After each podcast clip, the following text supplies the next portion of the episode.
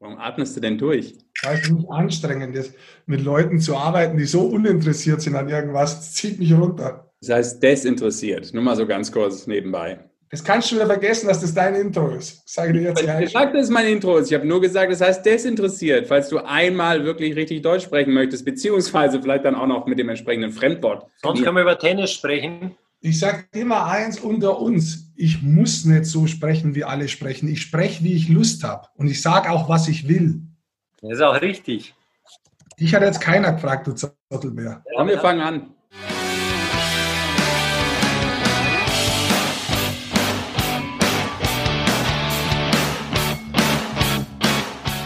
Die Eishockey-Show Folge 58. Wir sind wieder da. Schön, dass äh, ihr auch dabei seid an den digitalen Endgeräten. Rick Goldmann ist dabei, Basti Schwele ist dabei und äh, stellt ihr mich auch vor? Bandermann. Dankeschön, darauf habe ich gewartet. Da kommt es doch. Wenn man länger darauf wartet, dann äh, kriegt man auch ein Entree. Vielen Dank, Goldi. Ähm, es heißt ja immer, man soll auch ein bisschen über sein Privatleben sprechen, etwas von sich preisgeben, habe ich mal gelernt. Habt ihr irgendwelche tollen News aus eurem langweiligen Leben? Naja, wir haben uns ja neulich getroffen zum Tennis und es war sehr schön, Leute. Und ich finde auch, wir sollten das wiederholen.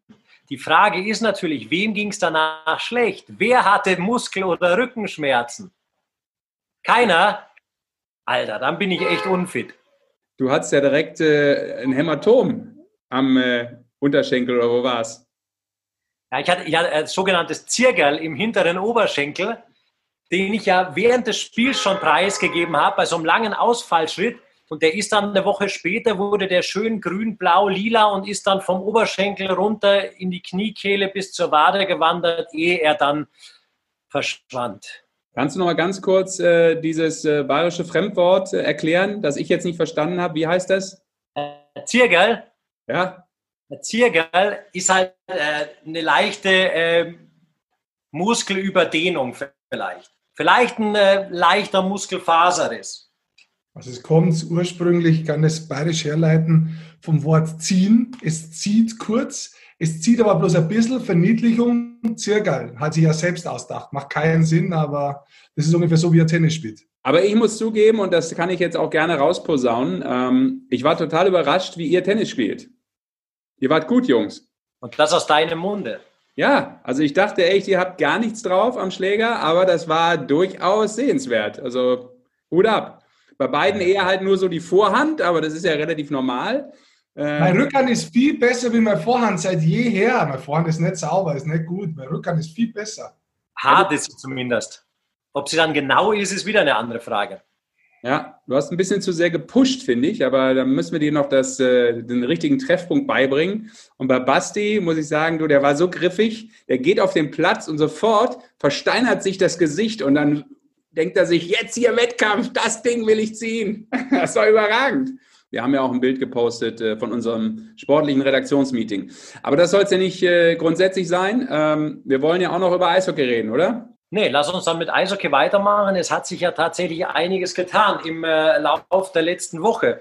Was durchaus ein Knaller ist, denn die DEL hat zum zweiten Mal in ihrer Geschichte nach einer Bierbrauerei, und das ist schon echt eine Weile her, einen echten Namenssponsor. Ich bin auch direkt einkaufen gegangen, habe direkt den richtigen Supermarkt gewählt. Penny ist der Sponsor und jetzt heißt die Liga halt Penny DEL. Mal losgelöst von diesen ganzen Hatern, die da aus ihren Löchern gekommen sind und sofort über Social Media alles rausgehauen haben, was es da an lustigen Sprüchen rund um diesen äh, Sponsorvertrag gibt. Äh, ich fand es ein bisschen deplatziert, aber es ist was anderes.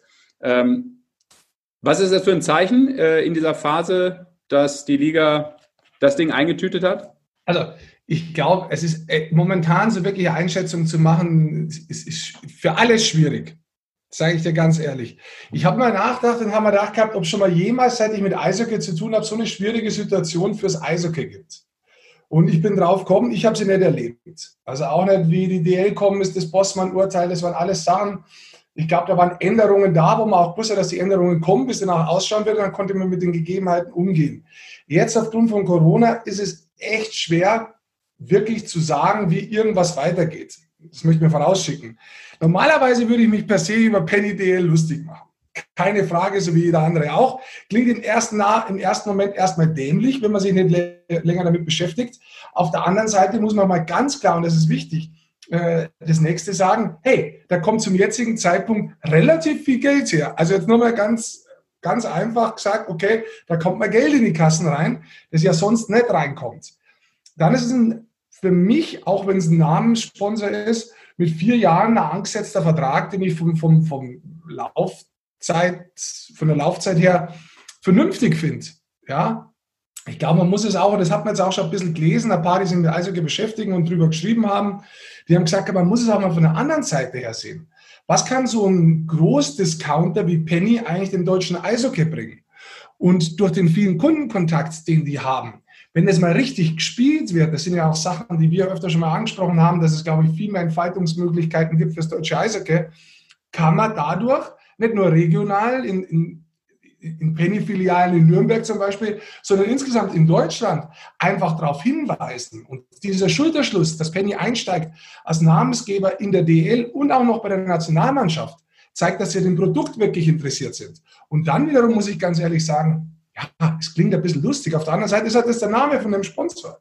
Du kannst nicht davon ausgehen, dass du als Eishockey-Liga im jetzigen Zeitpunkt oder sonst insgesamt nur Premium-Sponsoren äh, an der Tür hast, die klopfen und sich zu zehn reindrängen, weil Mercedes-Benz und Adidas sagt, ich scheiß dich zu mit Millionen. Ja. Das ist einfach nicht die Realität.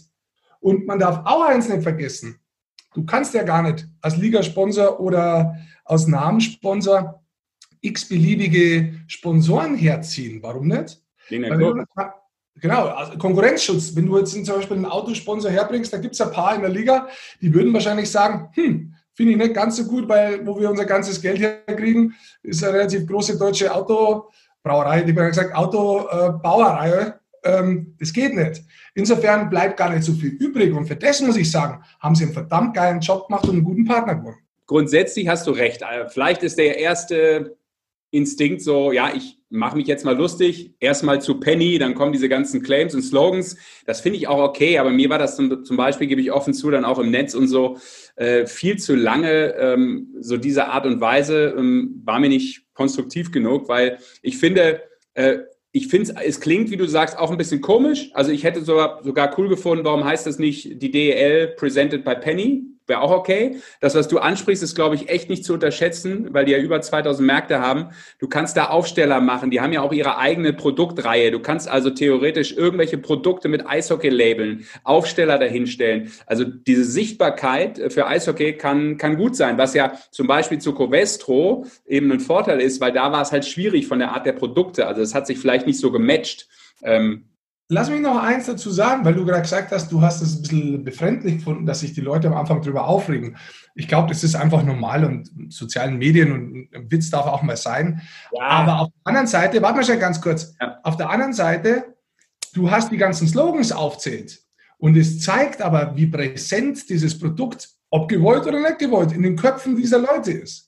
Und damit hat man einen Partner gefunden, der ist schon mal präsent. Das ist ein Partner, der gar nicht so, so schlecht ist. Und jetzt können wir mal hingehen. Die Handballliga, soweit ich weiß, wird die von einem Öl, von einer Ölfirma oder Ölhersteller, von der Ölfirma, von einer Ölfirma äh, ähm, ähm, präsentiert. Ja, das war für mich am Anfang, habe ich gar nicht gewusst gehabt, ich kenne mich mit Autos nicht so aus. Äh, was ist das eigentlich? Aber die sind seit Jahren dabei, genauso wie zum Beispiel der Basketballpartner. Und ich glaube, wenn man langfristig einen Partner hat, wo es in beide Richtungen geht, wo das gut zusammenarbeitet, kann es schon befruchten. Ja, ich glaube, du, was ich meinte, ist jetzt, dass das so der normale Reflex ist. Na klar, ist das okay, aber äh, dann kommen ja auch so diese Sprüche auf, so nach dem Motto, ja, okay, Penny ist jetzt vielleicht nicht der Markt, ähm, der für extrem hochwertige Produkte erstmal so steht. Oder nicht, dass die Produkte schlecht sind, will ich damit sagen, aber vielleicht ein günstigerer Discounter, um es mal so einzuordnen, in dieser Discounter-Kette, die es gibt, von den ganzen zigtausend Marken, die man da so hat. Und dann kommt sofort der Reflex, ah, okay, hat wohl nicht gereicht zu, weiß ich nicht, Edeka oder Rewe. Dabei ist es ja die Gruppe, die dahinter steht, die auch nicht unwichtig ist. Also das ist ja nur eine Marke dieser Gruppe. Und von daher, glaube ich, muss man eher darauf gucken, was hat so eine Gruppe theoretisch insgesamt für eine Power ja, die Gruppe, die dahinter steht, ist äh, doch Sponsor, glaube ich, in Köln bei, beim Fußball. Also da gehen ja schon ein paar Euronen über den Tisch. Und das finde ich ja auch, kann man auch dann im zweiten Schritt mal begutachten und auch einschätzen? Also ich habe es aber so wahrgenommen, vielleicht sehe ich es jetzt auch zu krass, aber ich habe es so wahrgenommen, als wenn da erstmal nur, nur draufgehauen wurde. Ich finde so Memes und alles super, aber nicht immer nur äh, vor dem Hintergrund, ah, okay, was Besseres haben sie nicht gehabt. Diesen Reflex finde ich sehr schade, weil in der Zeit überhaupt sowas präsentieren zu können, auch wenn es schon vorher natürlich viel lange oder viel, viel früher mit den, mit den Verhandlungen logischerweise hat anfangen müssen, weil sowas sich ja auch hinzieht. Aber von daher finde ich das erstmal ein gutes Signal, mit dem jetzt nicht jede Sportart gerade um die Ecke kommt in der Phase. Ich, ich wollte das gerne nochmal aufnehmen, Sesh, weil du sagst doch, weil, weil der Rick auch ein paar Firmen angesprochen hat. Was ist denn was Besseres? Ich meine, ja. unsere, unsere Supermärkte, das sind, das sind äh, auch Sachen, die Umsatz machen, die weiter Umsatz machen. Und wir dürfen die Krise nicht vergessen, welches in Anführungszeichen große Unternehmen äh, wird vielleicht gar nicht mehr so ein großes Unternehmen sein. Sollte alles vorbei sein, sollten sich ein paar Sachen ändern. Lebensmittelkonzerne werden immer sehr potent sein. Da wird es bestimmt keine Zahlungsschwierigkeiten auch gegenüber der Liga geben. Die Distribution, wie wir schon gesagt haben, ist enorm hoch. Du kannst zum ersten Mal, wann gab es denn das Eishockey vielleicht mal äh, in, einem, in, einem, in einem Päckchen, vielleicht äh, als Aufkleber in, in irgendeinem, wie ihr sagt, weil die Eigenprodukte haben? Ja, Vielleicht ist es eine lange Kette und die Eishockeyspieler und die Köpfe wären dadurch tatsächlich mal bundesweit präsent und Deswegen, ich, ich glaube, es ist auch einfach so toll an. Aber das sind Sachen, die, glaube ich, große Wirkung haben können. Ich halte es nach wie vor, auch in dieser Zeit so einen Sponsor zu präsentieren für einen grandiosen Deal. Und was der Rick ganz kurz angesprochen hat, was für mich eigentlich das Allerwichtigste an dem Deal auch ist, ist, dass es nicht nur für die DEL gilt, sondern tatsächlich für die Eishockey-Nationalmannschaft beziehungsweise für den kompletten DEB. Und der Rick hat auch kurz gesagt, das zeigt das Interesse von diesem Konzern an der Gesamtsportart. Die, dieser Großsponsor, einigt vielleicht in einer gewissen Weise auch das Eishockey zwischen DEB, zwischen DEL.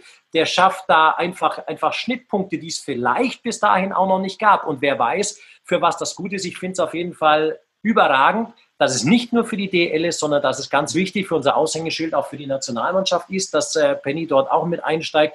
Und deswegen halte ich gerade auch in dieser Zeit, ich halte diesen Deal für ein wirklich großes Ding vom DEB und auch von der DEL. Vielleicht noch eins dazu, weil du angesprochen hast, dass wer dahinter ist, das ist der Rewe-Konzern, dem Penny gehört. Ähm, und wenn wir uns da auch zurückerinnern, um was kann es denn gehen? Es geht doch immer wieder um das, was wir auch sagen, dass wir eigentlich gute Typen haben, deren Köpfe vielleicht in Deutschland, in der Sportlandschaft Deutschland viel zu wenig bekannt sind. Und da geht es natürlich in erster Linie um die Besten und natürlich in dem Zusammenhang mit der Nationalmannschaft um die deutschen Nationalspieler. Und wo Rewe das, glaube ich, auch schon mal vorgeführt hat, korrigiert ihr mich, ihr seid im Fußball unterwegs, ähm, es hat es auch mal mit der deutschen Fußballnationalmannschaft gegeben, wo der ein oder andere Fußballnationalspieler durchaus äh, präsent aufgetaucht ist. Ob es in so einem großen Rahmen sein wird oder nicht, das lasse ich jetzt mal hingestellt. Auf jeden Fall ist es Potenzial, ähm, das, glaube ich, mit dem Geldfluss zum jetzigen Zeitpunkt äh, Eishockey Deutschlands in den Profibereich definitiv gut tut.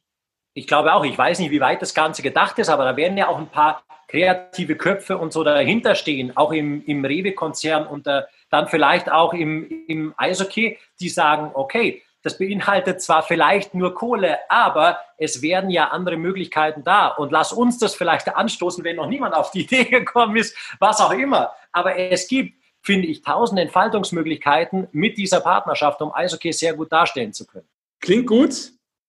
Äh, gut klingt nicht, um da weiterzumachen, ähm, was mit dem Saisonstart passiert ist. Ist ja jetzt offiziell, auch deshalb sprechen wir ja, weil wir natürlich das auch nochmal einschätzen wollen in unserer heutigen Ausgabe. Es klingt so einfach. Ja, jetzt fangen wir halt am 1. November von mir aus an. Aber es ist jetzt doch noch ein langer Weg. Also ich hatte ja eher auf Oktober gehofft, auch wenn klar war, äh, in den letzten Wochen, dass es auf dieses Datum, in diese Phase reinfällt. Wie müssen wir das einschätzen, dass es jetzt vor 1. November ziemlich sicher nicht passiert, wenn es da überhaupt passiert? Ich glaube einfach, dass man da sich auf der einen Seite ein Datum ausgesucht hat, wo man mit Zuschauern kalkulieren kann. Soweit ich das verstanden habe, die Lizenz, äh, äh die Lizenz Prüfungen sind abgeschlossen. Da sind sie davon ausgegangen, bei allen Spielen, dass Zuschauer da sind. Ähm, gleichzeitig haben sie ein sehr defensives Konzept gefahren, dass gewisse ähm, ja, Budgets nach unten gehen müssen. Und ja, man hat einfach, glaube ich, jetzt ein Datum gesucht, wo man sagt, hör mal zu, wir arbeiten am Hygienekonzept. Das müsste eigentlich, wenn der Podcast rauskommt, müsste das mit vorgestellt werden. Ähm, Mit dem Hygienekonzept insgesamt in den Hallen können wir gewährleisten, dass wir Zuschauer drin haben, dass wir aber auch die ganzen Sportler und die ganzen Mannschaften außenrum letztendlich auch spielen lassen können. Und dazu haben sie sich den Rahmen ausgesucht. Ich hätte mir auf der einen Seite definitiv auch gewünscht, dass es früher losgeht, ganz einfach aus dem Hintergrund. Bei Basketball und Handball wurde versucht, auch im Oktober schon zu starten. Und ich glaube, man muss aufpassen, dass man ins Hintertreffen gerät. Auf der anderen Seite macht es auch keinen Sinn, einen Wettlauf mitzugehen, wo man vorher sagt, du hör mal zu, den können wir uns nicht leisten. Das ist der größte Schwachsinn. Das ist ungefähr so, wenn wir sonst immer reden, und das ist ein großer Kritikpunkt, sonst immer, wenn, dieser, wenn, wenn die Clubs vorher zur Lizenzierung hergehen und sagen, oh, ich habe so viel Geld zur Verfügung, aber sie wissen eigentlich schon, dass sie noch zwei Importspieler holen und dass sie dann auch nicht gut genug sind und einen Trainer rausschmeißen müssen und dann müssen sie 700.000 Euro mehr ausgeben und wissen gar nicht, was das Geld hergeben. Das, das ist so ein Punkt, wo man jetzt hergeht und sagt so, wir gehen mal defensiv an das Ganze ran, weil wir einfach nicht wissen, welche Macht diese Auswirkung von Corona hat. Und da muss ich ganz ehrlich sagen, im Zusammenschluss von allen Clubs, da geht es nicht um die paar, die sich vielleicht leisten könnten und sagen, ich spiele vor der leeren Halle oder die, die eh nicht so viele Zuschauer haben, sondern es geht um alle. Ähm, für alle macht das jetzt für mich momentan am meisten Sinn, um wichtig, wirtschaftlich die Möglichkeit zu haben, gemeinsam eine Saison zu spielen und gemeinsam als Clubs durch die Saison zu kommen. Nur um das geht es in diesen, für mich, in meinen Augen, um dieses Datum und deswegen ist das Datum aus meiner Sicht her richtig. Ich glaube auch, dass es extrem wichtig ist, dass du überhaupt ein Datum schon mal setzt. Erstens, das ist verdammt wichtig, weil da laufen ja auch Planungen. Da geht es ja für die Clubs auch, wenn wir auch jetzt sagen, die haben nur durch die Absage der Playoffs vielleicht noch nicht so viel Geld verloren. Äh, viele sind in Kurzarbeit, auch das muss alles geklärt werden. Dann geht es ja auch wie lange muss ich Wohnungen bezahlen? Wie passe ich an meine Vorbereitung? Mache ich vier Wochen, mache ich sechs Wochen?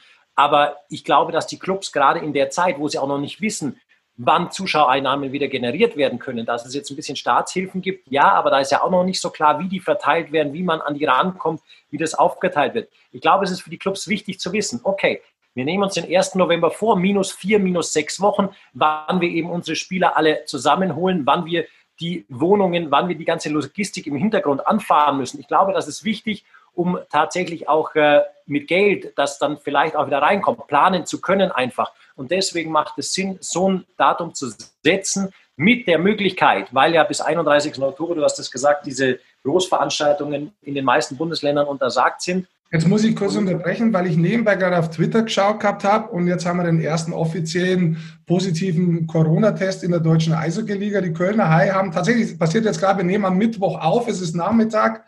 Im Rahmen unserer Kontrollprozesse wurden in dieser Woche ein Hai-Spieler nach einem Auslandsaufenthalt positiv auf Covid-19 getestet. So, ich mache das gar nicht weiter vorlesen. Ähm, hat jetzt natürlich, in erster Linie hofft man, dass es ihm gut geht, das steht da jetzt auch gerade drin. Aber das sind natürlich alles so eine Sachen, die noch dazukommen. Wir reden jetzt einfach nur mal pauschal von einem Hygienekonzept, dass man überhaupt spielen kann, dass man die Auflagen bekommt. Gleichzeitig, und da sehen wir auch natürlich irgendwann, wo wir jetzt nachher noch dazukommen werden zum Reden bei der NHL, das Problem, was tust du denn, wenn von einem Kader von 22 Leuten einer das hat, das geht ruckzuck beim Trainieren, dass sich das möglicherweise äh, spreadet und dann wird das Ganze schwierig, da weiterzuspielen. Also das sind schon, das sind es ist echt so tricky, wo du keine richtige Meinung haben kannst, meiner Ansicht nach momentan. Das ist, das ist sehr, sehr schwer und deswegen komme ich wieder zurück mit dem 1. November. Das, das bringt ein bisschen Zeit, das bringt ein bisschen noch mehr Planung und auf der anderen Seite hat man aber was zum Greifen. Ich glaube, dieser Kompromiss ist momentan das Vernünftigste, was du machen kannst. Allerdings musst du auch meiner Ansicht nach einen Punkt finden, wo du spielst. Das Schlimmste, was passieren könnte, wäre die Saison abzusagen. Ja, ich glaube, du hast aber gerade Kompromiss ein richtiges Wort gesagt, weil, wie man so hört, war es jetzt auch nicht einstimmig. Also nicht jeder Verein war vielleicht happy, dass man das Datum 1. November wählt. Muss man ja auch nochmal anmerken. Also man merkt zumindest, da ist eine Dynamik drin, weil vielleicht eben auch andere oder einige Vereine andere Probleme haben als wiederum andere. Basti hat auch schon ein bisschen was skizziert. Und natürlich wollen sie und müssen, manche wollen unbedingt, andere müssen vielleicht schon eigentlich im Oktober spielen. Das ist, glaube ich, auch ein Grund dafür, warum man ähm, hat durchhören können, dass äh, nicht jeder den Daumen gehoben hat. Aber das ist halt, ich glaube, das ist immer so, dass du unterschiedliche Meinungen hast. Das ist ja auch okay und äh, nur dadurch gibt es auch irgendeine Entwicklung und am Ende findet man dann einen Kompromiss. Ich glaube auch, der Rick sagt, dass das ein Kompromiss ist, der im Moment für alle Beteiligten, glaube ich, äh, am meisten Sinn tatsächlich macht, dass du nicht immer einer Meinung bist. Das ist auch klar. Die, die Frage ist, und da, da stecken wir jetzt, glaube ich, auch nicht wirklich drin. Ich weiß, Rick, ich weiß nicht, ob du da mit mehr Leuten gesprochen hast. Ähm, was sich Clubs, die vielleicht jetzt dem nicht zugestimmt haben und gesagt haben, hey, wir wollen aber am 18. September äh, starten, wie die sich das ausgemalt haben, weißt du? Ich meine, die haben sicher auch ihre Erklärungen dafür gebracht und ein paar Argumente dafür, das ist schon klar. Also ich glaube jetzt nicht zwingend, dass, dass, dass Clubs am 18. September starten wollten. Aber du hast natürlich auch mit ein paar Clubs, die die Champions Hockey League spielen werden, ähm, allein dadurch schon die Spieler eher da, wenn die in der Champions Hockey League starten, weil die ja Anfang Oktober starten werden, so dass man sich überlegen muss, auch was ich vorher schon angedacht habe, dass wenn Handball startet, dass wenn Basketball startet, warum startet dann Eishockey nicht? Dass die Frage einfach mal aufkommt als Diskussionsthema. Und ähm, ich glaube, man muss auch schauen. Also ich glaube, das Wichtigste ist für die Clubs, so wie ich das jetzt immer verstanden habe, ist die 52 Hauptrundenspiele durchzukriegen, weil damit kann jeder dann rechnen mit den Zuschauereinnahmen und dass sie die Spiele erfüllt haben und so weiter. Das ist natürlich im November, wir haben das im letzten oder vor zwei Podcasts schon mal durchgerechnet.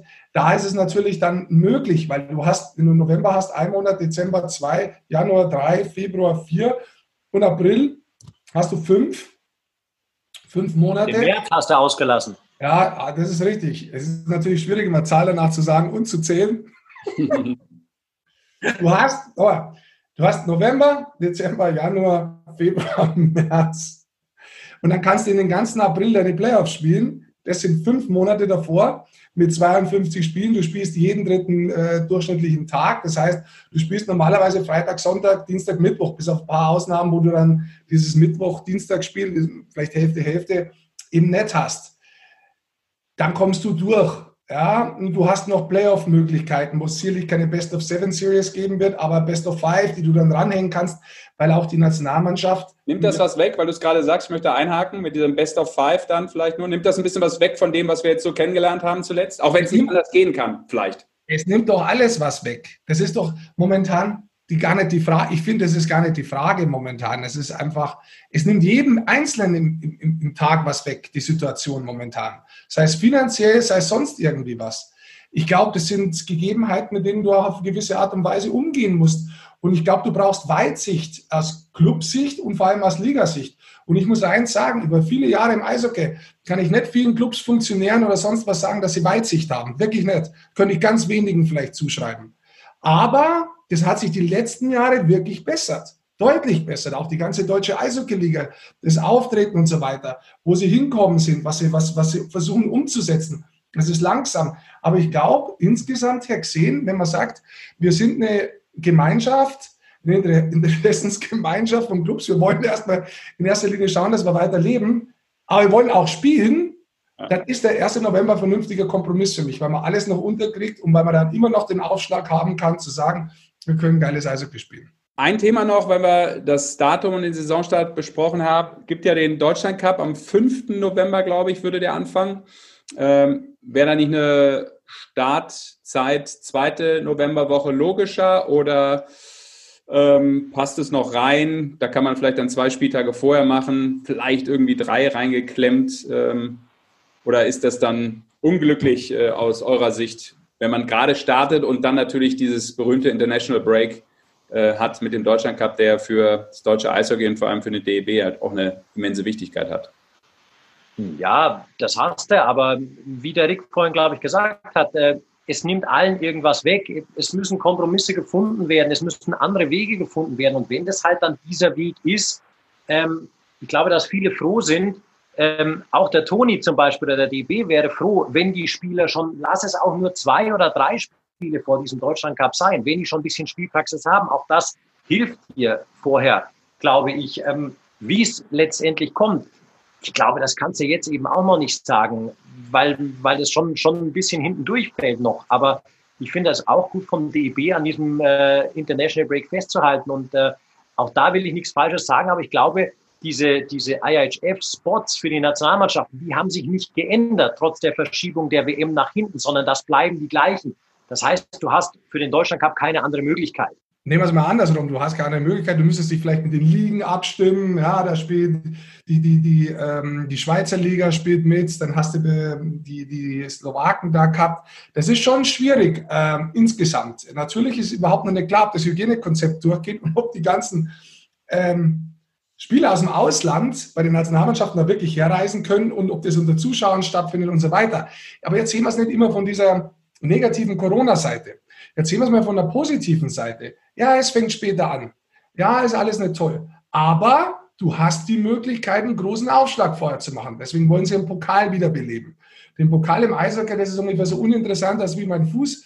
Ähm, den habe ich halt, da gehe ich, aber interessiert sonst keinen. Aber die Sache ist folgendes, das ist ein Turnier. Das ist eine Turnierform, die neu ist, wo sehr viele Eishockeyspiele in sehr, sehr kurzer Zeit direkt, mein Fuß Schweiß wollte ich übrigens sagen, nicht mein Fuß, ich habe Schweiß unterdrückt. Ähm, Schneide ich raus. Wo sehr, wo sehr viele ähm, Spiele in kürzester Zeit sind, wo man sich einspielen kann und dann startet die Saison. Und auch wenn sie gleich startet, kommt gleich die Nationalmannschaft. Ole, das ist doch gut, das ist doch schön, das ist doch ein Aufschlag. Also, man kann natürlich immer alles sagen, ja, normalerweise fangen wir so an und dann haben wir schon alle gespielt und dann schauen wir mal, wie das sein wird. Ja, ist halt nicht. Und ich glaube, ganz ehrlich, noch eins, ich glaube, dass das auch ein, das kann ein Vorteil sein. Es kann ein Vorteil sein, in so kurzer Zeit so viele Spiele zu haben, ähm, weil du natürlich damit auch eine gewisse, man weiß es nicht, vielleicht sättigt sich das Ganze sehr schnell mit sehr vielen Sportarten, aber du hast einen brutal großen Aufschlag. Und da bin ich erstmal interessant, äh, bin ich erstmal interessiert, wie das Ganze in der, in der Aufmerksamkeit äh, dann ausschaut. Und egal wie, muss man natürlich auch sagen, bring Hockey back, egal wie. Das stimmt. Darum geht es ja auch. Und deshalb ist es dann, ja. wie ihr schon eingeschätzt habt, letztlich Latte. Äh, es muss man sich halt an gewissen Dingen jetzt orientieren. Äh, das bleibt nicht aus. Und äh, du liegst da ja, es hat auch Gernot Trippke gesagt, man hat es eben nicht in der eigenen Hand zum Großteil momentan. Ja, also du musst dich halt an den Vorgaben der Landesbehörden orientieren, demnach entscheiden. Jetzt hast du ein bisschen was vorher entschieden. Vielleicht kommt noch eine Entscheidung, die du jetzt noch nicht auf dem Schirm hast äh, weil wir nicht wissen, wie sich das weiterentwickelt. Äh, hoffentlich so wie gerade, dann sieht es ja gut aus. Aber das ist natürlich ein Problem, an dem du dich immer wieder entlang hangeln musst. Aber ähm, weil ihr das gerade angesprochen habt, ich meinte das auch gar nicht so als Problem, sondern eher, was ergibt sich daraus? Und äh, das ist ja etwas, auf das man reagieren muss. Darauf müssen ja auch alle Fans reagieren. Sprich, ihr habt es gerade schon gesagt, Goldi, du meintest auch, Hauptsache, man spielt diese 52 Spiele durch. Die kommen dann vielleicht jetzt offensichtlich sehr geballt mit vermutlich dann, Spielplan kommt ja erst vermutlich dann im September, aber mit vielen Spieltagen auch unter der Woche. Ähm, das ist ja auch nicht das, was Fans unmenschlich geil finden. Sprechen wir es mal aus. Weil natürlich der Fan lieber am Freitagabend ins Stadion gehen will oder möglichst noch seine Auswärtspartie mitnehmen möchte am Wochenende, ist klar. Und unter der Woche für das arbeitende Volk schwieriger. Aber grundsätzlich ist es doch gar nicht so negativ, auch im November ein Eishockey-Flow zu haben, weil man sich ja auch manchmal auch als Verein vielleicht schwer tut, im September, wenn es draußen auch nochmal 28 Grad sind, irgendwie so, ja, so ein Eishockey-Feeling aufkommen zu lassen. Ist mal einfach so plakativ gefragt, äh, November ein grundsätzlich gutes Modell fürs Eishockey, fürs deutsche Eishockey?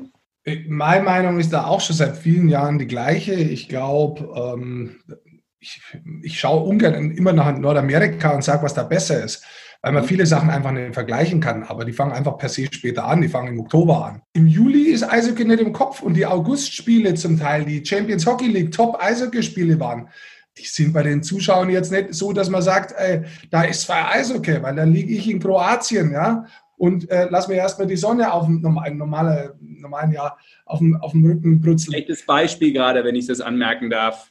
Redaktionsanmerkung. Da liege ich halt irgendwo im Urlaub normalerweise, ja, in der Sonne und habe nicht zwingend ähm, die Gedanken an Eishockey, wenn ich jetzt nicht selber spiele. Für mich war das damals schon immer so, wenn, wenn, wenn du dann im Juli wieder aufs Eis gegangen bist und bist da reingegangen, dann hat es draußen 38 Grad gehabt, da war es super zum Reingehen, weil es nicht so heiß war. Aber Eishockey ist am Anfang schon erstmal weit weg, auch wenn es deine Leidenschaft ist. Du hast aber erstmal was im, anderen, im Sommer was anderes im Kopf. Deswegen so ein Start grundsätzlich am 1. Oktober oder so in der Oktoberwoche finde ich, persönlich, ich persönlich nicht so schlimm. Und damit heizen wir die Diskussion an, dass die IHF da entgegenkommen muss, dass auch die WM eigentlich einen anderen Zeitpunkt braucht, weil äh, hauptsächlich jetzt im europäischen Raum haben wir diesen Anfang September Starttermin, Mitte September Starttermin, immer um zielgerichtet alles fertig zu haben für die WM, die am Ende der Saison stattfindet, als nochmaliger Höhepunkt natürlich des Eishockey-Jahrs. Fangen wir die Diskussion an, ob die Eishockey-WM nicht vielleicht im Januar gespielt werden sollte. Im Januar? Also zu einer Eishockey-Zeit halt. Also es hat sich eingebürgert total, der Januar, äh, der, der Mai mittlerweile, aber wir gehen ja in der nächsten WM gehen wir sogar in den Juni, meine ich, noch mit hinein. Ähm, das ist ja auch noch nicht so lang, dass die WM und die wird ja immer weiter hinten rausgezögert, weil man natürlich auch spekuliert, dass dann vielleicht doch ein paar NHL-Topstars noch rausfallen, die dann zur WM noch kommen können. Es wird ja der Anfang immer später. Ich meine, äh, es ist noch nicht so allzu lange her. Da wurde so eine WM halt tatsächlich Anfang oder Mitte April einfach begonnen und dann war halt Ende April gab es einfach kein Eishockey mehr. Das gab es natürlich auch. So ist man natürlich, man, man versucht den Zeitplan insgesamt zu ziehen, dass man so lange wie möglich im Jahr natürlich mit Eishockey präsent ist. Ja, ob das der richtige Zeitpunkt ist für eine WM. Ich finde den Zeitpunkt an sich gut als Höhepunkt nochmal, aber es gibt da sicher auch andere Sachen, aber ich glaube, das ginge jetzt vielleicht zu weit gerade in der Zeit, oder? Was meint ihr? Es geht übrigens nur um das äh, zu sagen, das nächstes Jahr durch das, dass die WM verschoben wurde. Sie beginnt, soweit ich weiß, am 21. Mai und geht bis 6. Juni. Genau. Ähm, ich, ich, persönlich kann im Januar nichts anfangen, weil ich damit auch äh, keine NHL-Spieler sehen würde, weil da müssen ja auch passieren und die werden Teufel tun, das zu machen. Ähm, jetzt spielen sie ja schon 2022 und 2026 endlich wieder bei Olympia. Alle NHL-Spieler bekommen da frei und können ihre Länder ähm, vertreten. Das finde ich hervorragend. Eine hervorragende Nachricht. Auch die hat es diese Woche gegeben, ja. weil sich nämlich die NHL und die NHLPA auf einen neuen Vierjahresvertrag geeinigt hat. Das heißt, damit ist auch sichergestellt, dass es NHL-Eishockey ohne Lockout oder ohne Streik bis ins Jahr 2026 geben wird. Und eben das Schöne nebenbei, es wird äh, bei den Olympischen Spielen wirklich die Besten der Besten geben. Und die hätte ich eigentlich schon auch gern, soweit es geht, auch bei der Weltmeisterschaft, um wieder den Bogen zurückzuspannen.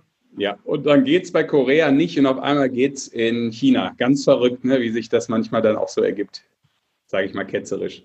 Ja, jetzt kommst du wieder daher mit sowas. Ich muss ganz ehrlich sagen, oft hat es auch ein bisschen andere Gründe oder es sind ein bisschen realistischere Sachen. Letztes Mal wurde es im, im, im CBA ausgenommen, dass die Spieler bei, der, bei, der, bei Olympia dabei sind. Das ist der Vertrag, den die NHL mit der NHLPA abschließt. Ich will jetzt dann nicht besserwischerisch sein, aber man hat bis, zu, bis zum Schluss kämpft, die Spieler, die Spielerseite und auch die IHF, dass sie die NHL Eigentümer davon überzeugen können, auch die Liga, dass es Sinn macht, die Spieler da zu bekommen. So, dieses Mal sind die Spieler anders reingestartet. Die haben gleich schon gesagt, hör mal zu, Leute, uns ist das sau wichtig. Das ist uns eins von den wichtigsten Themen. Wir wollen da spielen bei Olympia. Dafür ist man vielleicht ein paar, bei ein paar anderen Sachen entgegenkommen. Es gibt nicht das ganz große Geld. Man wartet jetzt mal ein bisschen und, und, und. Aber Olympia wird gespielt, weil es die Spieler meiner Ansicht nach vorneweg im Vertrag durchdrückt haben. Und nicht, weil er erst einen Vertrag unterschrieben hat und im Nachhinein gesagt hat, ah ja, übrigens, das wollen wir auch noch. Das ist halt schlecht, da hast du eine schlechte Verhandlungsbasis. Jetzt hast du das vorher gesagt und ich glaube, das ist in erster Linie mit dem Auftreten der Spieler zu tun hat. Und das ist einfach clever von den Spielern und von der NHLPA und vielleicht inzwischen auch ein bisschen clever von der NHL, die sagen, hm, vielleicht hilft uns das ja doch auch international gesehen, wenn wir gesehen werden.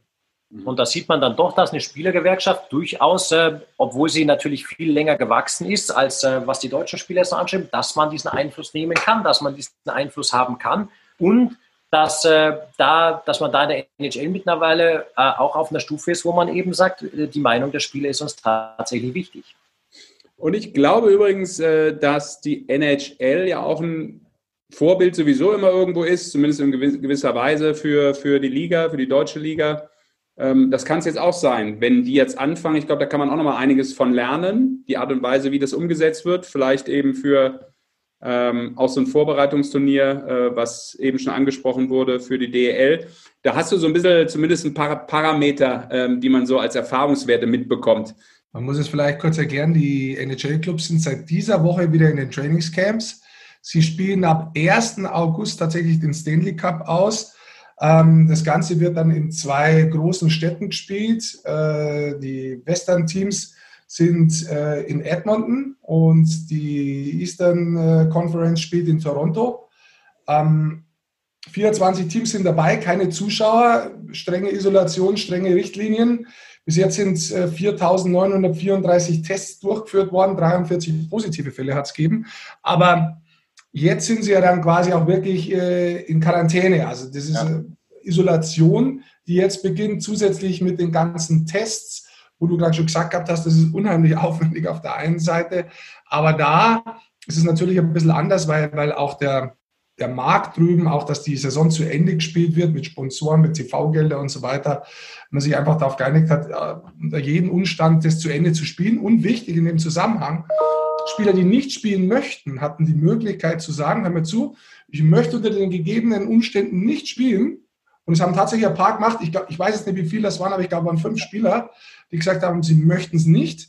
Und die Spieler hm, kriegen auch keine Abzüge oder sonst irgendwas, sondern die sind dann quasi freigestellt. Ja, ich bin gespannt. Also ich bin vor allem echt auf das Konzept äh, bei uns dann auch gespannt, ähm, weil wir dann, glaube ich, auch nochmal ein richtiges Learning haben, wie es umgesetzt werden soll. Und äh, man hört ja auch, ja, eventuell gibt es ja auch äh, keine Möglichkeit für Stehplätze. Auch das sicherlich dann irgendwie ein total spannendes Thema, wie das dann in den Arenen umgesetzt werden kann. Losgelöst jetzt mal von der Zuschauerzahl, weil ähm, da würden wir jetzt über sehr ungelegte Eier reden. Also ich glaube auch, ich glaube, dass da sicherlich noch einiges so an Nachrichten immer wieder peu à peu aufploppen wird, wo mehr rauskommt, mhm. wo es vielleicht immer klarer wird. Aber das Wichtigste wird wahrscheinlich einfach sein, wie sich die Situation rund um Corona einfach verhält. Ähm, und wie man sich letztendlich nach den Richtlinien, die von der Politik gegeben sind, äh, verhalten darf. Ich glaube, das wird das Entscheidende sein und auch dahin auf dem Weg